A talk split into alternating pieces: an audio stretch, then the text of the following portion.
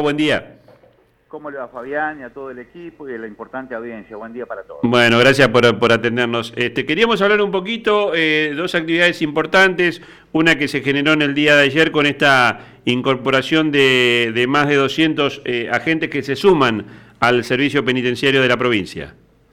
Sí, ayer tuvimos 257 nuevos ingresantes que ya hoy están trabajando en las unidades penitenciarias de toda la provincia y han sido redistribuidos, han salido muchos tempranos para trabajar en, unidades penitenciarias como Coronda, este, Piñero fundamentalmente, donde tenemos una importante sobrepoblación.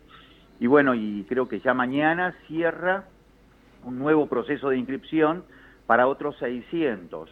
Este, con lo cual, bueno, hacemos público que aquellos que todavía no se han registrado ingresen a la página del servicio penitenciario, que aspiren a ingresar como suboficial y ahí tienen todos los, todos los requisitos. Pero una de las ejes de nuestra gestión la incorporación de personal sabiendo de que frente a la sobrepoblación, en eh, la, inauguración de nuevas unidades como en Santa Fe, aquí la alcaldía regional del departamento de la capital exige tener más empleados, así que bueno, estamos creciendo en la curva a niveles históricos que nunca, nunca se hicieron, así que estamos muy satisfechos y muy contentos. Y lo importante, doctor, también estaba leyendo la, información, la incorporación de profesionales que se suman al servicio penitenciario.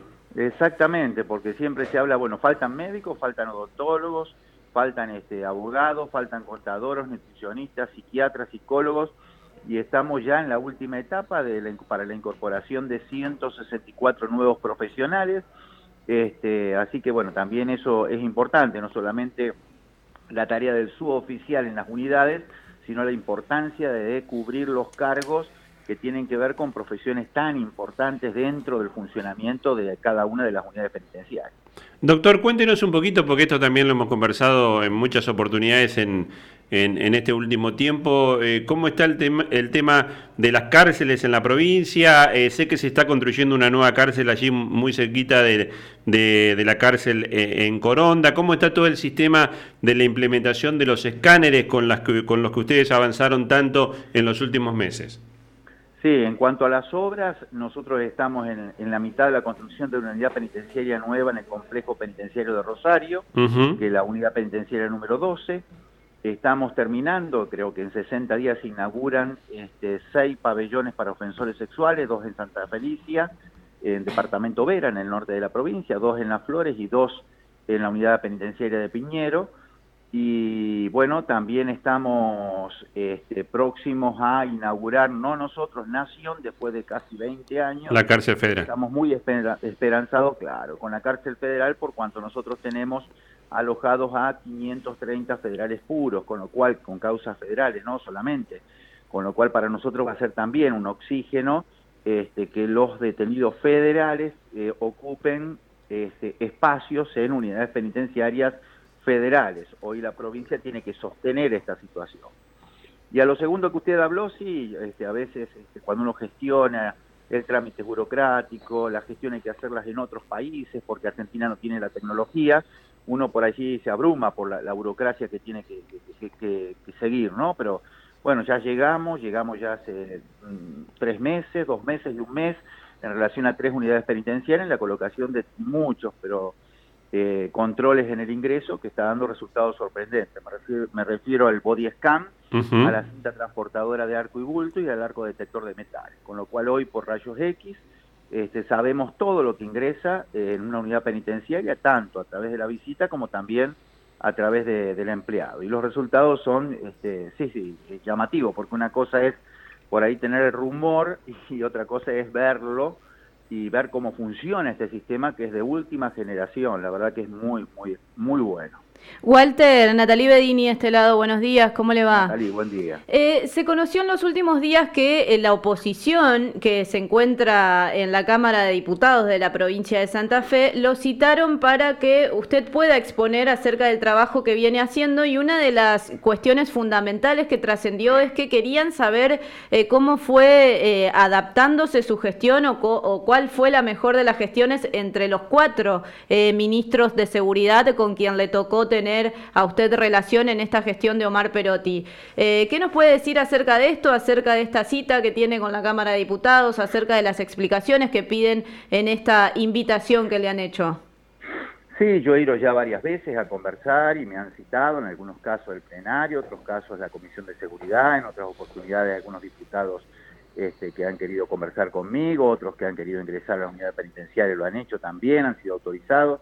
No hay ningún tipo de problema, uno puede dar las explicaciones del caso para todo lo que se estime, conveniente. Sí, yo estoy desde el 19 o 18 de diciembre de 2019 a la fecha este, estuvimos primero en el Ministerio de Gobierno, después en el Ministerio de Seguridad, pasaron varios ministros de seguridad y eh, directores también de asuntos penitenciarios, pero bueno, eh, seguimos en la gestión como el primer día, eh, con mucho compromiso, hemos avanzado en todos los ejes de gestión que nos propusimos al comienzo, el, tema del, personal es uno de ellos, y este, el tema de las obras también, la tecnología también, la seguridad también, hemos comprado chalecos antibalas nuevos para, este, por supuesto, y renovar completamente todo lo que es este, las medidas de seguridad de los empleados penitenciarios para, este, para cada una de las unidades a través de fabricaciones militares.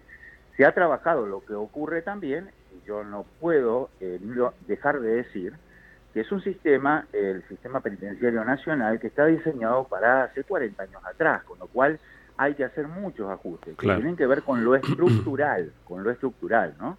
Porque evidentemente, este, si uno quiere cumplir con la Constitución en su completamente y en los objetivos que traza la Constitución, lo que tiene que ver con la reinserción del detenido, es una tarea interjurisdiccional de todos los poderes del Estado, así que eh, yo ya estuve en este lugar hace 15, 18 eh, años atrás, estoy ahora también, eh, he estado asesorando empresas, este, aún estadounidenses también en cuanto a esto, con lo cual este, e-, es muy bueno el conversar, las miradas, las opiniones, siempre y cuando tengan asidero y fundamento, ¿no es cierto? Walter, esa misma oposición, estos mismos diputados y diputadas son quienes en su momento decidieron no acompañar eh, la ley o el mensaje de emergencia en seguridad eh, que el gobernador envió para que esto se extienda hacia, hacia diciembre de este año, hasta diciembre de este año. ¿Cómo afecta esta, este no acompañamiento o esta, esta, esta no sanción de esta ley al servicio penitenciario justamente?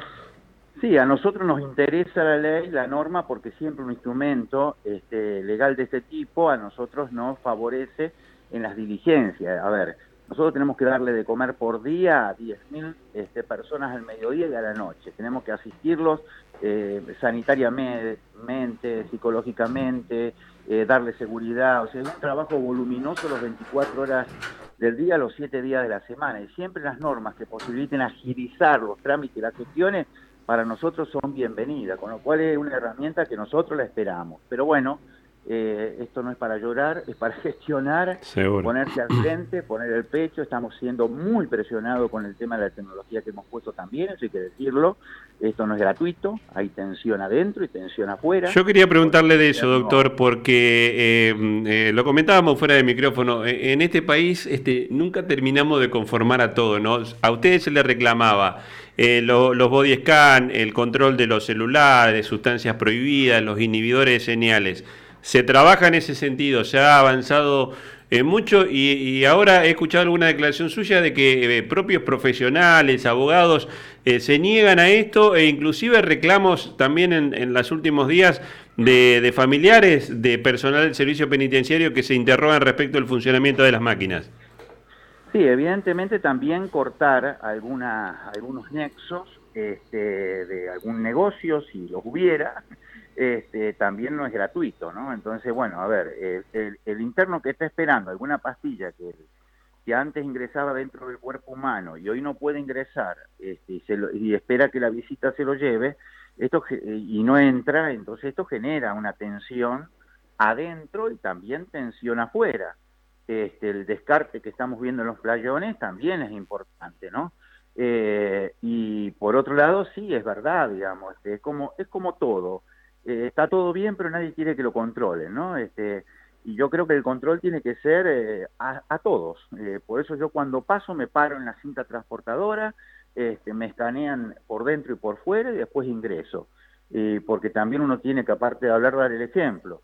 Ahora, eh, todo el que entra tiene que pasar por el escáner. Este, con lo cual este, acá no hay, no hay miramiento. Hubo una reunión, una presentación en la Defensoría del Pueblo, una reunión con familiares la semana pasada, terminó muy bien, se les explicó, este, pero bueno, esto vino, vino para quedarse en función de lo que ya era público y notorio y porque no podíamos eh, seguir con lo permeable del sistema de requisa manual. claro, claro. La requisa manual funcionó durante un tiempo, algunos años, algunas décadas pero es como decir, bueno, a ver, que en un aeropuerto no, no, no, no, no pasar por el escáner. Doctor, ¿y qué ha sido lo más eh, sorprendente, digamos? Por ejemplo, ¿de dónde se puede esconder un celular, alguna sustancia prohibida? ¿Qué, es lo que usted nos puede contar?